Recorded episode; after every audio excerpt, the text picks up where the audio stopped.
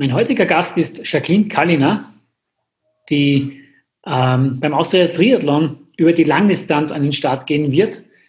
Jacqueline, du hast ähm, im letzten Jahr bist du von der Kurzdistanz, äh, wo du national ja äh, einige sehr gute Ergebnisse gehabt hast, ähm, umgestiegen auf die Langdistanz und hast in Frankfurt gleich einmal ein, ein fantastisches Rennen abgeliefert. Du warst, glaube ich, siebte Gesamt äh, unter allen äh, Age-Gruppen und Profis und ähm, hast auch deine Hawaii-Quali geholt.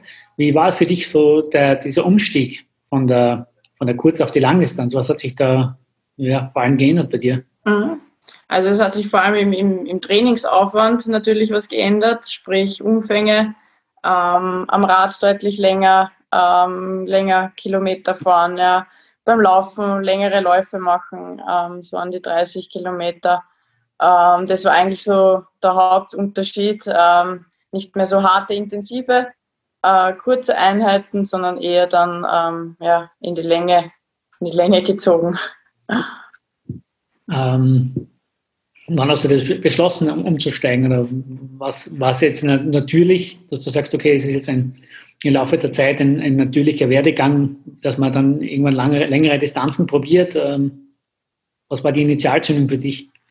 Also eigentlich war die Initialzündung, ähm, ich war 2020 ähm, als Supporterin äh, mit meinem Vereins äh, Head Coach quasi ähm, unsere Leute unterstützen in Klagenfurt und geplant war 2021 der Umstieg erst. Ähm, mich hat aber dieses Feeling ähm, so mitgerissen, dieses Mitfiebern, dass ich ähm, spontan dann gesagt habe, na, ich, ich muss meine erste Langdistanz machen. Und ja, wir haben uns dann darauf vorbereitet. Natürlich war so im Hinterkopf immer ähm, Hawaii-Quali. Ähm, nur ist ja die erste Langdistanz eine große Unbekannte. Und wir wollten einmal schauen, äh, ja, ob alles so aufgeht, wie wir auch geplant gehabt haben. Und ja, es ist uns gelungen. Also du hast ja wirklich den Eindruck hinterlassen und ähm, bist dann ja auch nach Hawaii geflogen. Wie war das Rennen in Hawaii für dich? Äh, auf Hawaii war es äh, für mich sehr hart, weil ich äh, die Tage davor einen leichten Infekt bekommen habe, also einen leichten Fieberschub, ähm, Nase zu, Schleimhäute geschwollen etc.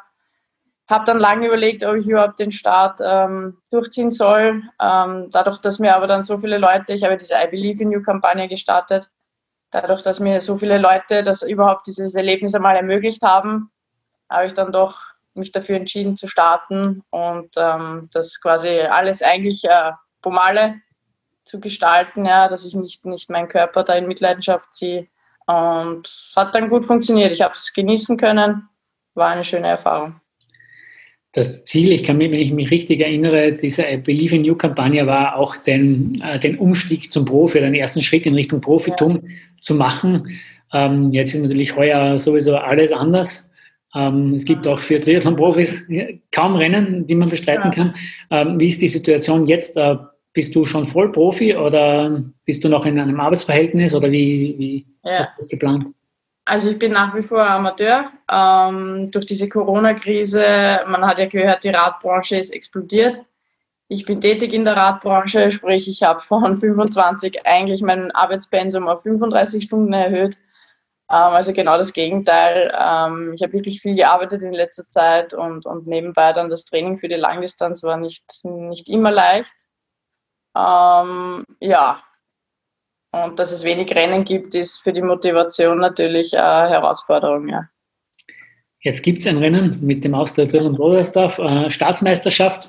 Du steigst da sicherlich auch als Mitfavoritin um das Rennen, äh, um den Staatsmeistertitel hinein. Ähm, was hast du dir vorgenommen für, für Bodersdorf?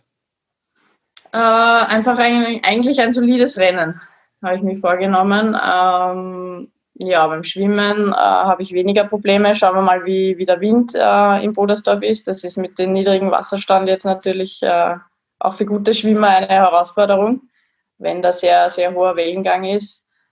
Am Rad bin ich eigentlich sehr zuversichtlich, dass ich da meine, meine Watt runterkurbeln kann und interessant wird es dann beim Laufen. Ich habe die letzten zwei Wochen nicht ganz ähm, so viel laufen können.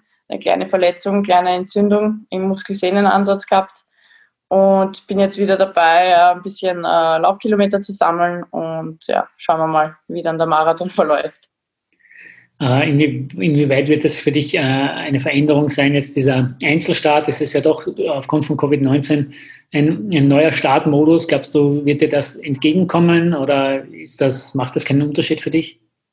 Ich glaube, es macht insofern keinen Unterschied. Ähm, Im Prinzip weißt du auch zum Beispiel in Klagenfurt ohne deine Betreuer nicht wirklich, ähm, wo du jetzt gerade liegst, wo die Konkurrentinnen sind. Ähm, das wird in Bodersdorf genauso sein. Äh, du wirst so deine Leute auf der Strecke irgendwo brauchen, die dir zurufen, keine Ahnung, ja, dritter Platz, vierter Platz, zweiter Platz, so viel Abstand. Ähm, ja, was für mich vielleicht äh, entspannter dann ist, ist, äh, dass kein Massenstart ist.